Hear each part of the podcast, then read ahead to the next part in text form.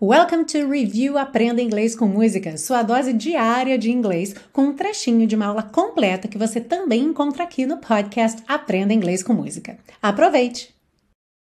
E para finalizar essa parte das estruturas, temos a pergunta Won't you please, please help me? Traduzida como Me ajude, por favor, por favor. Que é uma pergunta, mas não é exatamente uma pergunta, ela é mais um pedido, na verdade. Esse won't you se você traduzir ao pé da letra, seria uma pergunta negativa no futuro. Então, você não vai me ajudar?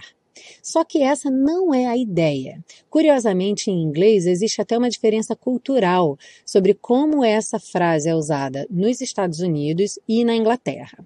Nos Estados Unidos, want you pode ser usado para fazer um pedido de uma maneira formal, de uma maneira respeitosa. Eu coloquei até no PDF, no vídeo, uma foto do metrô dos Estados Unidos, o metrô de Nova York, que tem escrito no assento Won't you please give this seat to the elderly or disabled?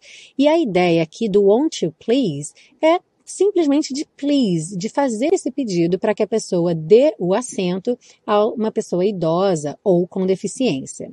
Repare que não tem nem o ponto de interrogação, porque de fato esse won't you please não é uma pergunta. Ele está realmente pedindo, please give this seat to the elderly or disabled.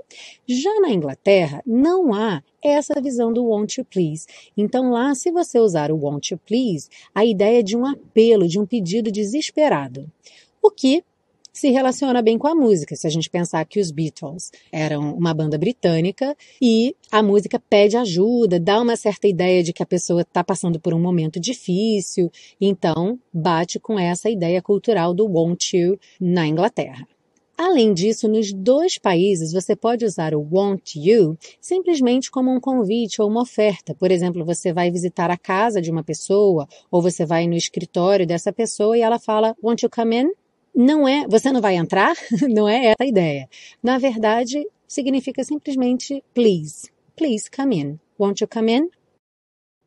Ah, e se você busca um curso de inglês passo a passo com a minha orientação, aproveite que as inscrições para o intensivo de inglês da Teacher Milena estão abertas nesse momento. Sim, a primeira turma de 2024 já vai começar e você não pode ficar de fora. Aproveite que você tem 30 dias de garantia incondicional. Saiba mais em www.intensivo.teachermilena.com. Tô te esperando na turma.